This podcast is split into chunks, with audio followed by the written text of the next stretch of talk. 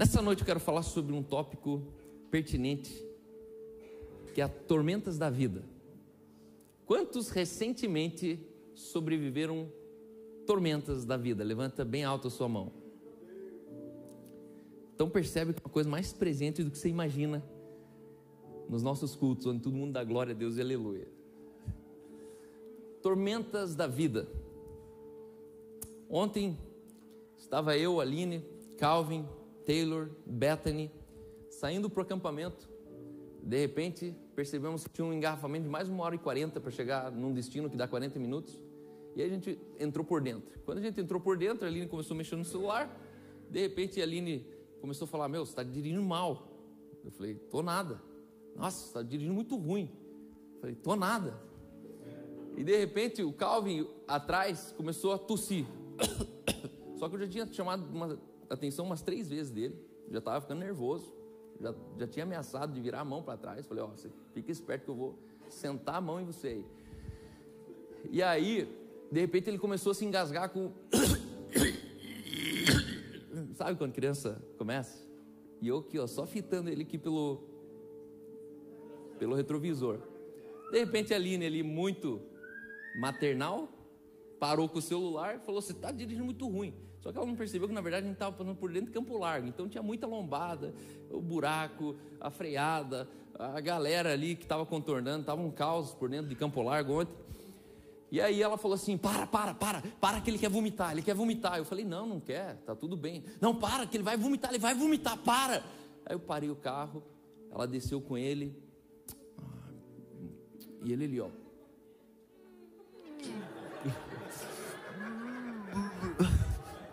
Eu só olhando e rindo dentro do carro. Aí ele entrou no carro de novo e a gente continuou passando a Votorantim ali, aquela serrinha que tem ali para voltar lá. De repente começou de novo. Aí ele já se segurou na frente assim, já fez uma cara assim, ó. Tipo assim, vou vomitar, vou vomitar. Aí a Aline já pegou uma, um cooler que tinha, já colocou debaixo da boca dele. Eu falei, tira esse cooler aí. Não, ele vai vomitar. Para que ele vai vomitar. Ele vai vomitar. Agora ele vai. Agora ele vai. Para. Parei de novo. Aí desceram, foram até o matinho. Aí ele lá.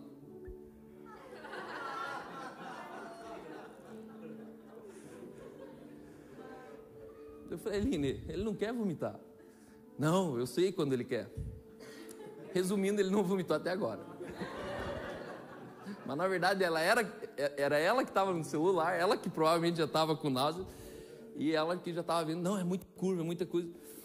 E aí ali eu comecei a, a, a concluir o pensamento que eu queria trazer para essa, essa noite. O tema dessa noite é vitoriosos ou vitimistas. Vitoriosos ou vitimistas.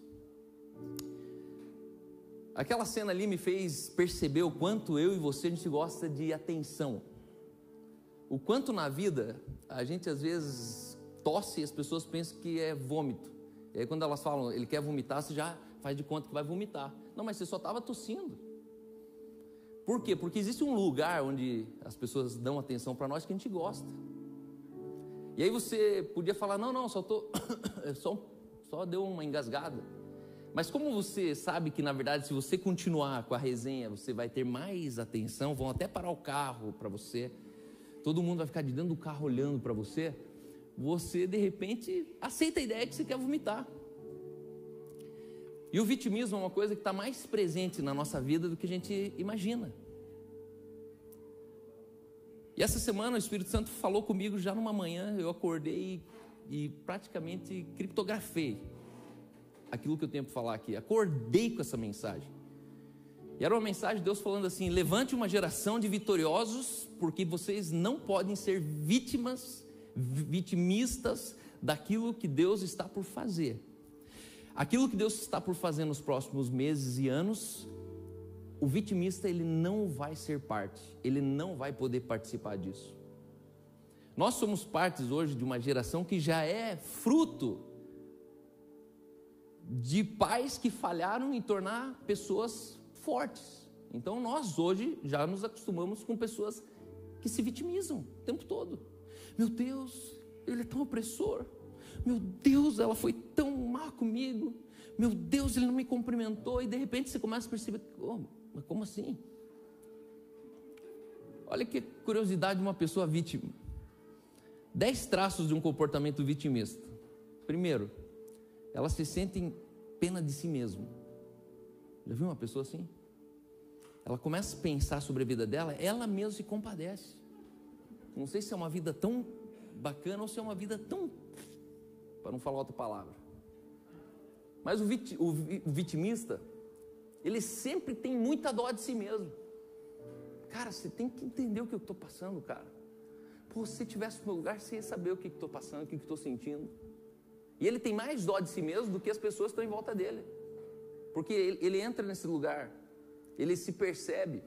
Segundo, pessoas vitimistas, elas manipulam.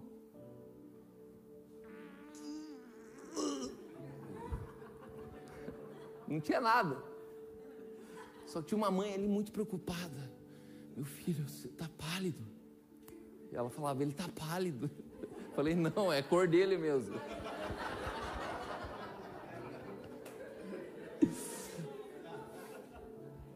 Ele nem sabia o que era vomitar, até que a mãe virou para trás e falou: ele vai vomitar, ele vai vomitar. A tosse até aumentou naquela hora. Terceiro, essas pessoas são como vampiros emocionais. Você dá atenção e daqui de noite ela precisa da tua atenção de novo. Aí semana que vem tá tudo bem, mas ela te liga porque, cara, aconteceu uma coisa muito séria. Quando você vai encontrar e conversar, era uma coisa óbvia. E ela precisa muito tua atenção, muito tua atenção. Chega uma hora que você está cansado, e fala: Meu Deus, eu não aguento mais responder a mesma coisa para a pessoa. Acabou as minhas respostas. Os meus consolos acabaram, eu não sei mais como consolar. Os versículos bíblicos encerraram. Tudo pós naquele me fortalece já, usado, já foi usado três vezes. Quarto lugar, a própria vida deles está sempre em modo de espera. Vitimistas estão esperando algo. Não, não, vai ser meu décimo terceiro. Eu estou só vendo um acerto, porque eu tenho um dinheiro ainda para receber é, na verdade é uma ação nossa familiar. Não, mas tem um inventário ainda do meu, do, do avô do meu, do meu cunhado, que quando sair aquilo lá, daí as coisas vão funcionar, porque elas estão no modo de espera, elas estão esperando alguma coisa acontecer. Em quinto lugar, essas pessoas elas criam barreiras. Rapidamente elas começam a tretar com as pessoas. Os vítimas eles se irritam por questões pequenas, só que na verdade elas usam questões pequenas para erguer barreiras. Quando o vítima está de saco cheio com você, ele não fala que ele está de saco cheio com você. Ele implica com uma coisa pequena para que você dê um espaço que ele precisa. E ele cria uma barreira. Em sexto lugar, elas têm problemas em confiar nas pessoas. Vitimistas sempre acham que alguém está tirando proveito dele. Não, aí, ó, estão me usando. Quando precisam, sempre estão aqui em casa. Por quê? Porque ele não confia. Eles colocam numa posição que todo mundo é mal, ninguém está nem aí com ele, cada um por si. Em oitavo lugar, sétimo lugar, eles não podem parar de se comparar com os outros. Então eles sempre estão percebendo o quanto os outros podem e ele não. O quanto os outros já fizeram, já viveram, já viajaram e ele ainda não. Por quê? Lembra que eu falei que ele sente pena de si mesmo? Porque ele se compara e percebe o quanto que ele é um coitado. E ele começa a sentir dó dele mesmo. Eles são infelizes com a própria vida. Existe uma ausência de contentamento, onde eles têm um, um, um gap de ausência, algo falta. E esse algo que falta faz eles rapidamente esquecer de tudo que eles já têm. É o ponto que falta, só falta aquilo. Só que de repente ele já está descontente com o trabalho, ele já está descontente com o pai, porque mora ainda com a mãe, ele está descontente com a igreja, porque lá na igreja ninguém dá oportunidade para ele falar no microfone. Só que de repente o problema dele é lá na vida pessoal dele, nas finanças. Ele permite que uma coisa que ainda não está acertado contamine todas as outras que já estão estruturadas. Eles fa facilmente causam intrigas. São pessoas que facilmente eles colocam uma pessoa contra a outra. Quase que eu estava batendo na linha já. Para o carro, para o carro. Por quê? Porque tinha um vítima dentro da gente que já estava fazendo eu discutir com a Aline. Não, não vai vomitar. Não vai, ele estava branco. Para o carro. Não, não vou parar. Não, para o carro. E de repente um problema entre eu e a Aline, por quê? Porque ele está com vontade de vomitar. Pessoas vitimistas, elas colocam uma pessoa contra a outra. Para elas discutir quem que vai acudir ele primeiro. E, em último lugar, pessoas vitimistas, elas não assumem responsabilidades. E aqui, na verdade, é o princípio de todo vitimismo. A incompetência, a incapacidade, seja por um trauma, seja por sim, uma distorção da autoimagem, onde elas custam assumir uma responsabilidade, assumir, assinar um contrato para eles, Deus o livre. O pai tem que estar junto, tem que falar com o pastor primeiro para ver se é de Deus mesmo. Por quê? Porque é um risco muito grande. Não gosta de assumir risco. Não gosta de assumir responsabilidade. Por quê? Porque se der ruim, ele sabe que vai vir uma cobrança social sobre ele. Cara, mas o que, que você fez com o teu dinheiro? Como é que você fez uma conta desse tamanho? Como é, no que, que você gastou tudo isso no cartão de crédito? Então, como ele não quer ser cobrado pelo que ele não conseguiu cumprir, ele prefere não assumir nada. E ele vai se encostando aqui, vai se encostando na esposa, vai se encostando no, no, pai, ele vai se encostando num patrão, ele vai se encostando sempre em alguém. Por quê? Porque existe uma síndrome de vitimismo. E a psicologia chama isso inclusive de doença. Eu prefiro acreditar que a doença, ela existe porque existe um médico. Assim como a matemática existe porque existe alguém ingrato. Assim como existe o pecador, porque existe uma igreja que lembrou que ele é pecador. Metade das doenças que a gente tem, se ninguém falasse que existe essa doença, a gente não ia saber que a gente tem ela. Mas de repente, pastor, o médico falou que eu sou bipolar. Sério? E você acreditou? Pois é, eu sou bipolar. Nossa, você acabou de conhecer um cara que você trombou na rua, achou no Google o nome dele, e você acabou de embarcar numa opinião dele. É, ele achou que eu sou bipolar, porque as coisas que eu faço é de bipolar.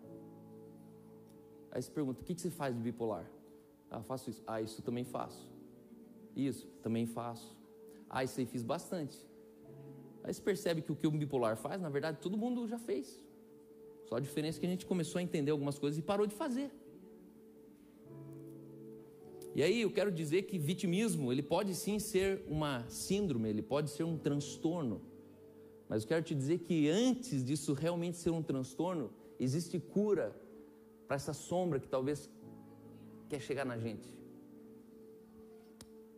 E essa mensagem aqui, ela surgiu de um documentário que eu queria recomendar para vocês. Olha, um pastor incentivando vocês a assistir um, um reality show. Mas eu descobri ali, né, passando o Netflix, um documentário chamado Country Ever After. After. Country Ever After. E eu queria deixar o, o trailer para nós.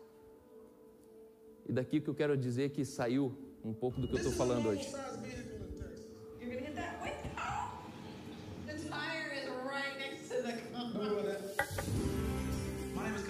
Anderson. I am an independent country music artist. Come on, look, look, give me country rap for you now. I'm from Banks, Texas, but now I live in Los Angeles, California. I am married to the baddest woman on the planet, Priscilla Anderson. I have danced with some of the hottest superstars in today's industry. I'm talking Snoop Dogg, Britney Spears, Rihanna. I feel like I can dance. Hey, this club, we let in, throw away, leave it on the locker. It's a lot. I don't know how y'all do it. Three wonderful children. I think what makes our family special is that we're completely opposite people. It is country versus city. My, my baby eats sushi, and he's seven. The biggest challenge we are facing right now is my health. Let's go knock this last one out. So far, I've had seven rounds of chemo. Even though it may be a tough season, I feel like God has been good to us. You're not going anywhere. I'm not going anywhere. I'm gonna drive you crazy. I'm gonna take off my boots and leave my dirty socks on living room for the next 40 years. She has this look of people that are just fighting it to win, to live, to love again. Precious moments of them being little may come and go so quickly, and I don't want to miss anything. I haven't seen another family like ours. Anderson's on three. One, two, three. Anderson's on three. Countries. Esse é um documentário que é a vida real dessa família. por incrível que pareça, um dos poucos programas de uma Netflix que é pró-família. E esse casal ali, é tudo real aquilo ali. Eles se conheceram na igreja. Esse cara é um cantor texano que casou com uma dançarina da Britney Spears. E são dois universos e eles mostram com muita diversão como que eles conseguiram conjugar isso morando numa realidade de Los Angeles. E o que mais me chocou foram comportamentos que eles têm ali, públicos para o mundo inteiro. Você vai ver nesse, nesse é um, é um seriado, que eles oram juntos, que ele é convidado para ir na, na escola do bairro, e ele canta música da Hilson para os alunos. Tem músicas no Spotify ali que ele canta várias músicas que a gente canta aqui no culto, só que em ritmo country. E no meio de tudo isso, aquela moça ali no alto dos seus 39 anos passou por um câncer de colo. E o que mais me chamou a atenção foi como esse casal se comportou frente a um câncer onde ela terminou com uma bolsa de colostomia. Um câncer que foi bruto, que foi. E ali mostra a última sessão de químio, ali mostra ela dançando com a bolsa. E durante aquele, aquele, aquele momento que eu assistia com as crianças, aquilo ali, o Espírito Santo falava: prepara uma geração vitoriosa, porque a tormenta, ela sempre vai existir.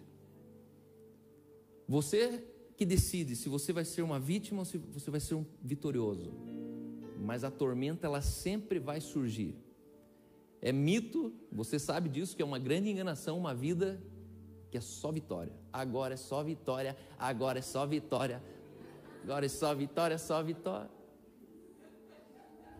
Mentira! Aonde que é só vitória na vida? A vida que é só vitória é só na Renaudet. Ou na Herbalife. Mas me conte, quem tem uma vida que é só de vitória? Porque existe uma vida fora do controle humano que o dinheiro ele não encomenda para você, que a posição de influência não encomenda para você, que a tua posição religiosa, espiritual, espiritualista, ela não garante para você.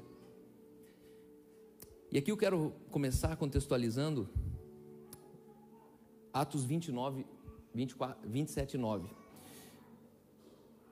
E aí o Espírito Santo ele falou assim: fala para a igreja hoje que eles precisam estar preparados para levar um soco. Como assim, Cal? Imagina que você está andando comigo e de repente eu paro e te dou um, um soco na barriga. No queixo você já sentiu. O que, que você ia sentir? Muita dor. Você ia falar, pô, cara, eu estava com a barriga mole, minha barriga estava solta.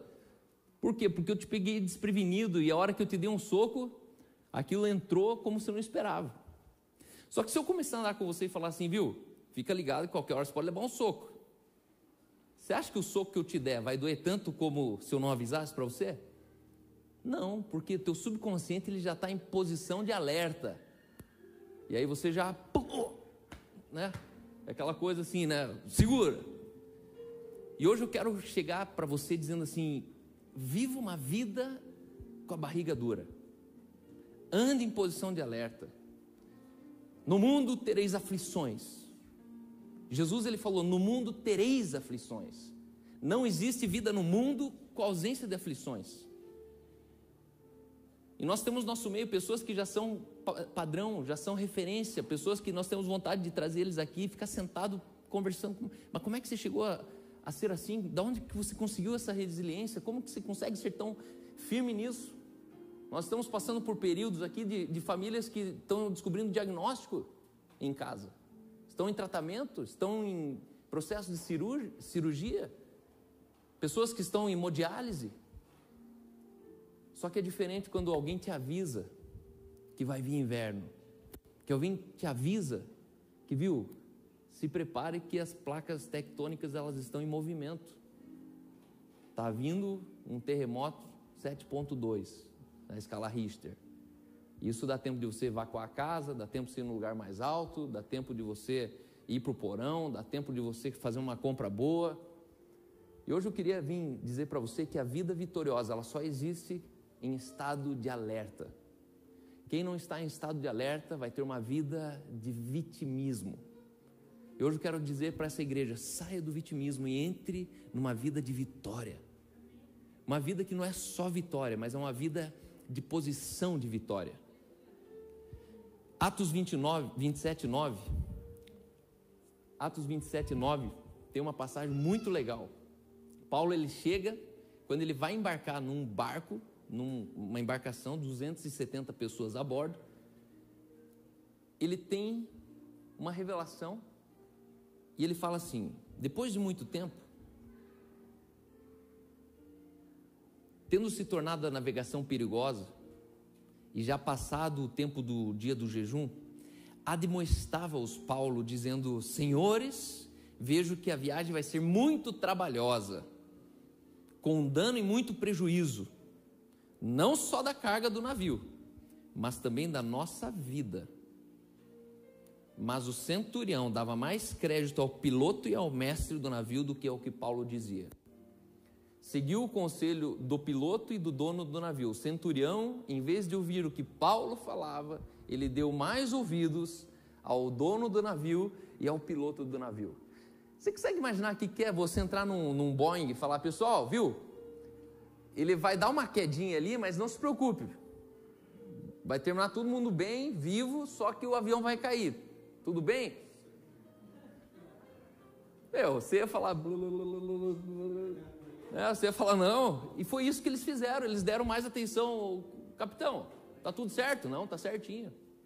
Ô, dono do navio, que ano que é o navio? Não, isso, navio aqui é do ano. O navio está zerado. Aí eles olharam para Paulo e falaram: Viu, Paulo, tá tudo bem, tá tudo certo. Só que a Bíblia diz que quando eles começam a sair pela costa, entra um uma tormenta, entra um tornado e aquele tornado começa a jogar o navio para a costa. E a costa é mais rasa e aquele navio começa a se decompor no meio do oceano. E aí, alguns versículos para frente, o texto segue dizendo: Havendo todos estado muitos tempos sem comer. Sabe o que esses caras fizeram? O barco começou a afundar, eles começaram a tirar o peso do barco. E o que, que era o peso do barco? Era o mantimento para chegar até lá. E eu fiquei imaginando Paulo sentadinho ali falando: Hum, vá, vai. Hum, não, não joga isso aí fora, não. Só que Paulo deixa. E aí, a gente está falando aqui de coisa de 10 para 15 dias.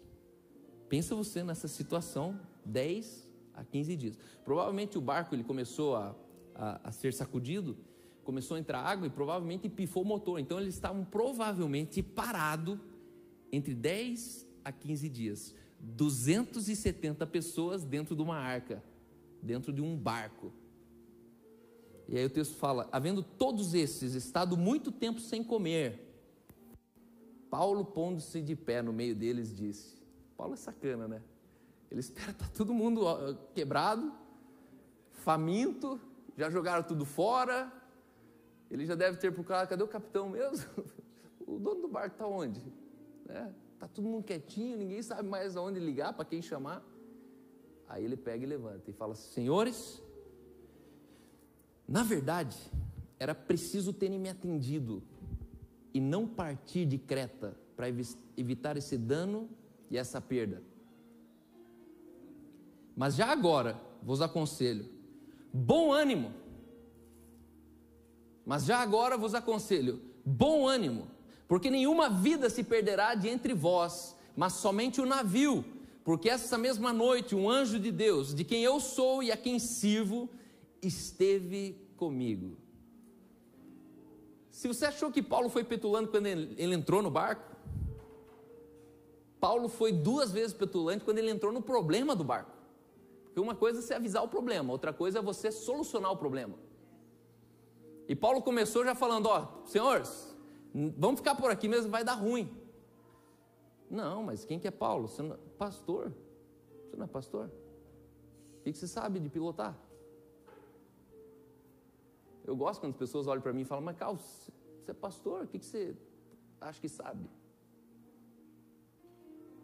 Porque não tem a ver com o pastor, tem a ver com aquele que guia você em toda a verdade. Sendo pastor ou não. Aí eles já subestimam Paulo, ficam ali à deriva, o barco não vai para frente, não vai para trás, a comida já tinha acabado, as pessoas já tinham jogado os botes salva-vidas, já tinham tirado fora também, e a coisa não ia para frente, não ia para trás.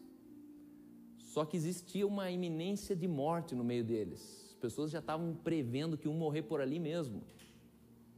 E aí Paulo fala agora de novo é minha vez. E ele levanta e fala, ó, quero dizer o seguinte: o navio já era, não dá mais nem para lenha porque está molhado, mas nenhuma alma que vai se perder. 270 pessoas. E aqui eu consigo ver dois tipos de pessoas no mesmo barco, na mesma tempestade, acompanhado com os mesmos especialistas, dentro da mesma realidade, com duas atitudes mentais diferentes. Paulo, quando ele entrou naquele barco, ele já entrou sabendo que ia dar ruim. Se fosse você, você seguiria viagem ou desceria desse barco e falaria tchau? Pense comigo, Paulo está falando assim, senhores, vai dar ruim. E os senhores olhando falando, mas se vai dar ruim, por que você está vindo com a gente? Né? Se vai dar ruim, você devia descer. Só que aqui eu consigo ver em Paulo uma atitude de vencedor antes da vitória.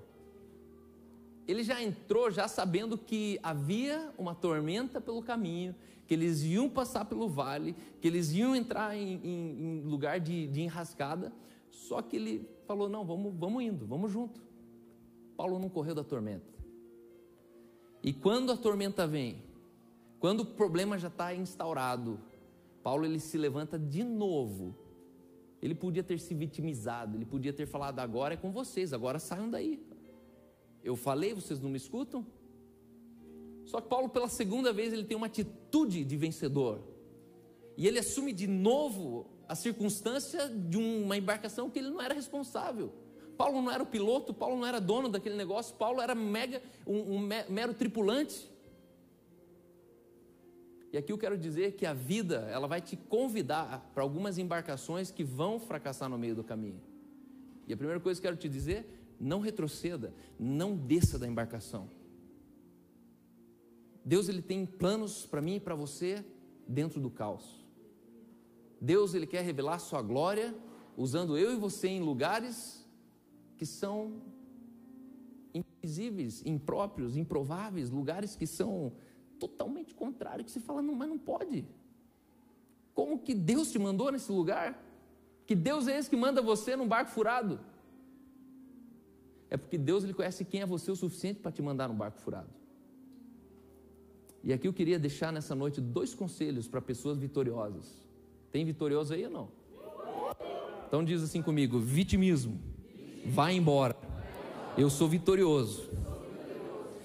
Dois conselhos para pessoas vitoriosas. Primeiro, não tome uma decisão permanente no meio de uma tempestade transitória. Não tome uma decisão permanente no meio de uma tempestade que é transitória. Paulo ele só sabia que ele devia entrar naquele barco e não voltar para trás, porque ele sabia que nenhuma tempestade dura para sempre. E ele ia saber que havia tempestade, o barco ia quebrar, só que depois disso a vida segue e a vida continua. E atrás de cada aprovação está escondido uma nova promoção. Guarde isso. Atrás de cada provação está escondida uma nova promoção. As pessoas que mais venceram na vida foram pessoas que mais sofreram na vida. Essa semana nós assistimos aqui no Lidera, na, na quinta-feira, uma breve palavra de uma jovem da Índia, que era órfão, abandonado por pai e mãe porque se, porque se converteram ao Evangelho. Cresceu com amargura, com ódio, com vingança, era conhecida como fria e calculista, FC na escola. Uma pessoa extremamente sem vida. Hoje, nos seus trinta e poucos anos, já resgatou mais de 4 mil pessoas do trabalho escravo na, na, na Índia, negociando com, com traficantes humanos, enfrentando tribunais, indo a cabo.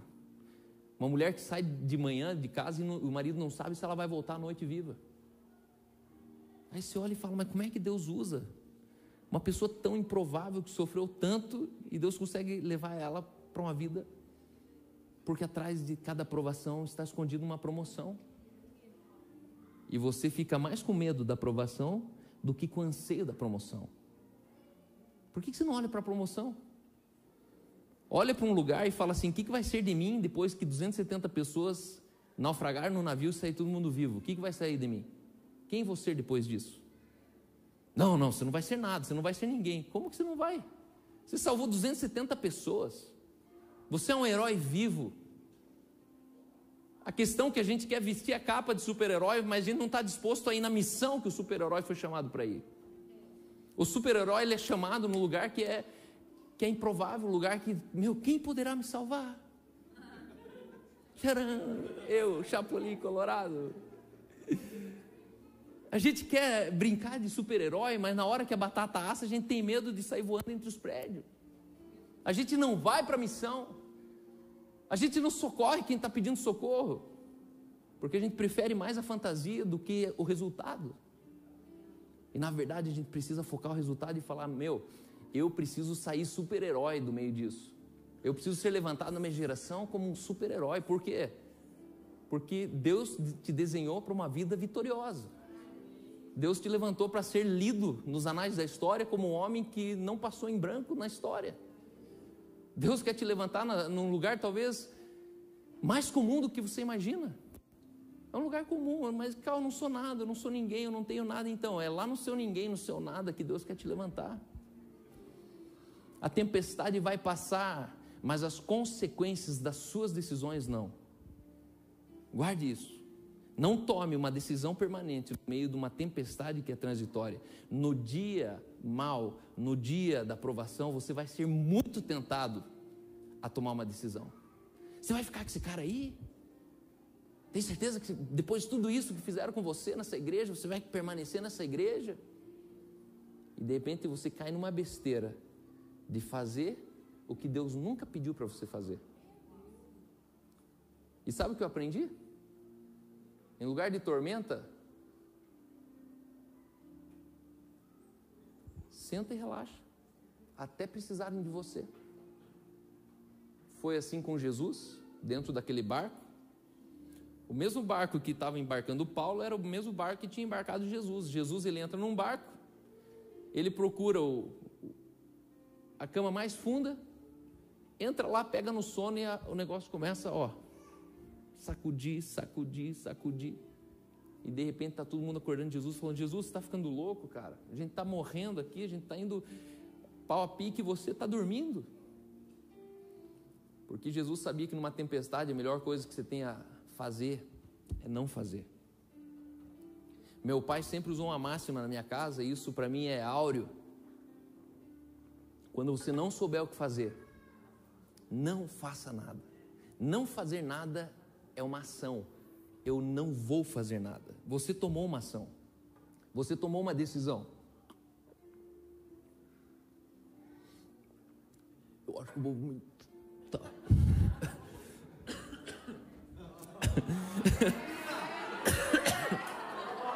Não, eu tomei mais água porque eu dei aquela, aquela coisa que, sabe, a, a tosse está subindo, fala, toma mais água.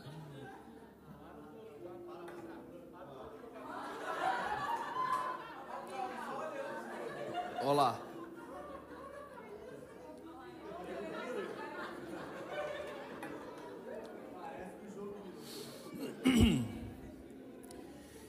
A vida é organizada por temporadas. E essa é a certeza que Deus está sobre o controle da vida. Tudo na natureza funciona por temporadas. Nenhum terremoto é para sempre. Nenhuma nevasca é para sempre. Nenhuma chuva de granizo fica chovendo para sempre. Nenhum tsunami é para sempre. E por que a gente duvida de uma tempestade? Porque a gente esquece no meio dela que ela tem que parar. Toda tempestade, ela tem que parar. Por quê? Porque toda a natureza ela é sazonal. Ela funciona em temporadas. Existe tempo de um vulcão emergir, existe um tempo de um vulcão ficar silenciado. E na tua vida você vai viver temporadas. Existem momentos da tua vida que teus filhos eles só vão te dar alegria, mas existem momentos da tua vida que teus filhos vão passar por tormentos. Só que se você entender que é assim, dói menos, por quê? Porque tua barriguinha tá dura. Teu filho volta para casa falando para você que ele é bissexual e isso não te ofende. Porque a barriguinha já, não, não, filho, calma, tá tudo bem. Você não viu o que ele falou? Calma, amor, tá tudo bem. A gente vai tratar isso. chegou mais uma tormenta, chegou mais uma, uma, uma nevasca, chegou mais um granizo. Nas suas finanças vão chegar momentos que você olha para o caixa e está negativo. Só que só dura cinco anos, depois de cinco anos caduca. me, desconcentrei lá atrás. Eu não sabia o que falar. Por isso que o Brasil é bom, cinco anos caduca. Qual que é o país mesmo que passa para o filho, para né? A família vai ter que pagando, senão vai morrendo junto. Qual que é o país? Alguém me contou essa semana, falou, meu, lá assim, ó, tem uma dívida, vão pegar o teu filho. Aí vão matar teu filho, vai passar a dívida para a mulher do teu filho. E assim vai, até a família pagar. Segundo lugar, primeiro, não tome decisão permanente no meio de uma tempestade transitória. Segundo, Jesus sempre vai te convidar para entrar em uma tempestade. Quando vierem falar que foi Satanás, lembra que existe alguém que falou: Ei, amigos, vamos até outra margem. Jesus sempre vai te convidar para entrar na tempestade. Ele nunca prometeu calmaria, ele apenas prometeu: Eu estarei com vocês. Jesus não falou que seria fácil, Jesus não falou que vai ser tranquila a viagem, só que Jesus falou: Ei, eu estarei com vocês. Coragem, eu estarei com vocês. Essa é a parte dele. Quando Jesus ele entra naquele barco e fala: Ei, amigos, vamos até outra margem. Aí todo mundo entra faceiro, né? traz a barraca, o outro traz o chimarrão, e de repente o negócio começa a afundar. A hora que Jesus volta lá e fala: Pô, homens de pequena fé, por que, que vocês duvidaram? Aí a pergunta é: duvidaram de quê? Do que, que você acha que eles duvidaram? duvidaram daquele que chamou eles para ir até outro lado. Eles duvidaram que eles iam chegar até outro lado, eles duvidaram da palavra de Cristo. Jesus não estava recriminando que eles não tinham fé para parar a tempestade. Jesus estava recriminando que eles logo, logo na tempestade esqueceram quem convidou eles para entrar no barco. Jesus falou: Fui eu que convidei para vocês ir outra margem, vocês estão duvidando que a gente vai chegar lá. Relaxa, fica tranquilo. a vida ela vai levantar tormentas, onde algumas pessoas vão chegar e vão falar assim: que Deus é esse? Está aí com o diagnóstico, que Deus é esse que você está aí passando o problema com teus filhos? E você vai lembrar que é o mesmo Deus que diz: E eu estarei contigo até a consumação dos séculos. Se eu estou lá no fundo, de dentro do interior de um grande peixe, lá Ele está comigo. Se eu estou lá no terceiro céu, lá Ele está comigo. Eu não te deixarei e nem te desampararei, diz o Senhor. Ser forte e corajoso. Não interessa a tormenta que você vai entrar na vida. Interessa a consciência que você tem de que aquele que disse que vai começar, ele vai terminar com você. Em Atos 23, 10, depois mais para frente, a Bíblia diz: tomando vulta, vulto a celeuma temendo o comandante que fosse Paulo espedaçado por eles, mandou descer o guarda para que o retirassem dali e levassem para a fortaleza. Na noite seguinte, o Senhor, pondo-se de lado dele, disse: Coragem, pois do modo por que desse testemunha a meu respeito em Jerusalém, assim importa que você faça em Roma. Quando amanheceu, os judeus se reuniram e, sob anátema, juraram que não havia não haviam de comer nem beber enquanto não matassem Paulo. Era mais de 40 os que entraram nessa conspirata. Paulo saiu de uma, de uma, de uma emboscada, com Deus dizendo assim: agora você vai embarcar já na outra. Paulo tinha recém falado, ele tinha recém falado em, em Jerusalém. Em Jerusalém, quando Paulo dá testemunho, ele diz: tomando vulto a Celeuma. Os caras conspiraram contra Paulo de maneira que Paulo teve que sair vazado no escuro, correndo, escondido. E quando ele sai, sobrevive uma perseguição. Deus lhe aparece e fala: Viu, Paulo, agora desse jeito que você conseguiu ser forte o suficiente para conseguir pregar em Jerusalém, agora você vai lá para Roma. Aí ele chega em Roma e tinha ali, eram mais de 40 aqueles que falaram assim: a gente não vai comer e nem beber enquanto não vê esse cara morto.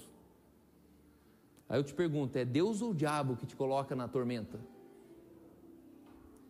Guarda uma coisa: todas as vezes que você estiver em tormenta, lembre que Satanás não tem nem poder para levar você dentro de uma tormenta. Esse é o poder de Satanás sobre tua vida. Zero.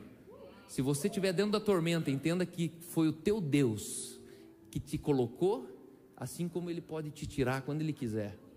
A questão que a gente acha que tormenta é do diabo, o anjinho sentado na nuvem tocando harpa é de Deus. Que Deus é esse que só funciona quando tem dia de sol.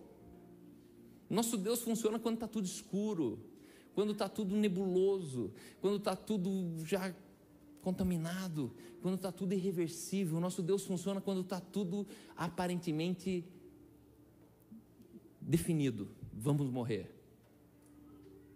E aí, repentinamente, aparece um vulto no meio do mar. Diz: Ei, amigos, coragem. E aí você vai encontrar o Senhor no meio da tua tormenta. E eu quero terminar dizendo: Fiel que te disse, o qual também o fará. Irmãos, você está escondido nos recônditos da presença do eu sou.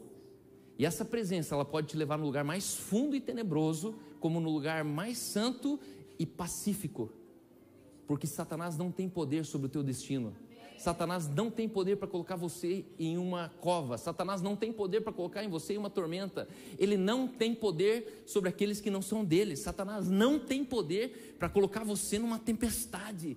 Deus é o Deus que fez a tempestade. Deus é o Deus que fez o leão que, que fechou a boca. Deus é o Deus que fez tudo aquilo que aparenta ser uma ameaça. É o Senhor que criou essa ameaça. Então, quando você entrar numa tormenta, entenda que nem para isso Satanás teria poder sobre você. Então, já reconheça Deus na tormenta. Deus, entramos. E aí? Aí Deus vai falar assim: deixa eles jogar as comidas para fora, deixa o barco parar, deixa eles passar uns primeiros sete, oito dias de fome. Porque Paulo ele já podia já ser, ter se empolgado já no primeiro dia. O trem quebrou, o barco estava começando a afundar, eles estavam começando a jogar e Paulo podia levantar e falar: para, para, para. Só que Paulo sabia que o Senhor da tempestade estava com ele. E eu quero dizer que o mesmo Deus de Paulo está dentro de você. O mesmo anjo que apareceu para Paulo dizendo: Ei, conte para eles que nenhum dos 270 vão se perder. O navio não se salva, uma tábua, mas das 270 pessoas, nenhum vai se perder. Esse é o Deus que eu creio. Essa igreja que eu estou construindo, uma igreja que vai ser uma igreja que vai sofrer, mas um sofrimento de glória todo sofrimento sobre tua casa, eu quero profetizar que será um sofrimento de glória. Não é de vitimismo. Então nunca mais se vitimize por um dia mal na sua vida, nunca mais. Não tenha dó de você mesmo quando você tiver um diagnóstico. Não tenha dó de você mesmo quando você perder um pai, quando você sepultar um irmão. Não tenha dó de você diante do luto. Não tenha dó diante de você durante um tratamento. Não tenha dó de você. Por quê? Porque se você tem dó de você, você está dizendo que Deus errou e Deus não erra com você. Deus ele vai olhar e falar assim: é isso aí, filhão. Pode ficar tranquilo que eu estou no barco. Toda embarcação vão ter dois tipos de pessoas: os vitoriosos e os vitimistas. Você decide qual você quer ser. Mas uma coisa é certa: todo mundo vai passar pela tormenta. Não existe um ser humano vivo na Terra que não vai passar a tormenta. A questão é como que você responde positivamente na tormenta. Napoleão Hill, um dos caras que eu mais fui influenciado, ele escreveu uma filosofia do sucesso. E eu queria que você prestasse atenção nessa filosofia do sucesso. Napoleão Hill foi uma das mentes brilhantes que levantou 56 homens para reconstruir as 13 colônias dos Estados Unidos da América. Todo o cristianismo envolvido dentro da inteligência americana começou também em Napoleão Hill. Em 1800 foi o cara que eles desenharam juntos a nota de dólar, onde eles colocaram em God We Trust, onde eles colocaram um monte de símbolos. E esse cara escreveu o seguinte: se você pensa que é um derrotado, você será um derrotado. Se não pensar, eu quero a qualquer custo, você não conseguirá nada. Mesmo que você queira vencer, Mas se pensa que não vai conseguir, a vitória não sorrirá para você. Se você fizer as coisas pela metade, você será um fracassado. Nós descobrimos nesse mundo que o sucesso começa pela nossa intenção. O sucesso começa pela nossa intenção. Vida vitoriosa e vida vitimista é uma intenção. E tudo se determina pelo nosso espírito. Se você pensa que é um malogrado, você será. Se você almeja atingir uma posição mais elevada, deve, antes de obter a vitória, dotar-se da convicção de que conseguirá infalivelmente. A luta pela vida nem sempre é vantajosa, nem aos fortes, nem aos espertos, mas cedo ou mais tarde, quem cativa a, a vitória é aquele que crê plenamente: eu conseguirei. Quem vence a vitória não é o mais forte, nem o mais esperto. Quem vence a vitória é aquele que entra numa atitude vitoriosa, dizendo: Eu conseguirei, custe o que custar. Se você entrar num jogo acreditando que é possível você perder, você já perdeu o jogo. Você precisa entrar em qualquer jogo entendendo: eu conseguirei, eu vou vencer, eu tenho a vitória.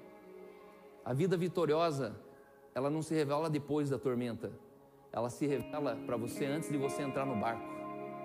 E hoje eu quero que você entre numa vida vitoriosa, ainda que esteja tudo bem para você, porque a vida vitoriosa ela não é resultado do dia mal, ela é fruto do posicionamento e da preparação do dia bom. E hoje você está num dia bom. E eu quero dizer para você: saia daqui posicionado em uma vida vitoriosa. Amém? Vamos ficar de pé. E se você puder, abre suas mãos. Fale para sua mente com a sua boca assim. Feche seus olhos e diga: Eu declaro que escolherei a fé e não o medo. Eu vou meditar acerca do que é bom e positivo acerca do que estou vivendo. Eu não gastarei a minha energia me preocupando, mas crendo.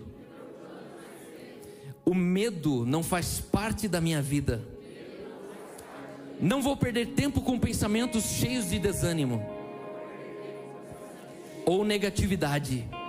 Minha mente está focada no que Deus diz ao meu respeito. Sei que o seu plano para mim é que eu seja bem sucedido, vitorioso e viva em abundância e plenitude de vida. Por isso eu declaro: aleluia, aleluia, aleluia. Não gaste a sua energia se preocupando, use a sua energia para crer e acreditar. Em nome de Jesus, amém, amém e aleluia. Obrigado.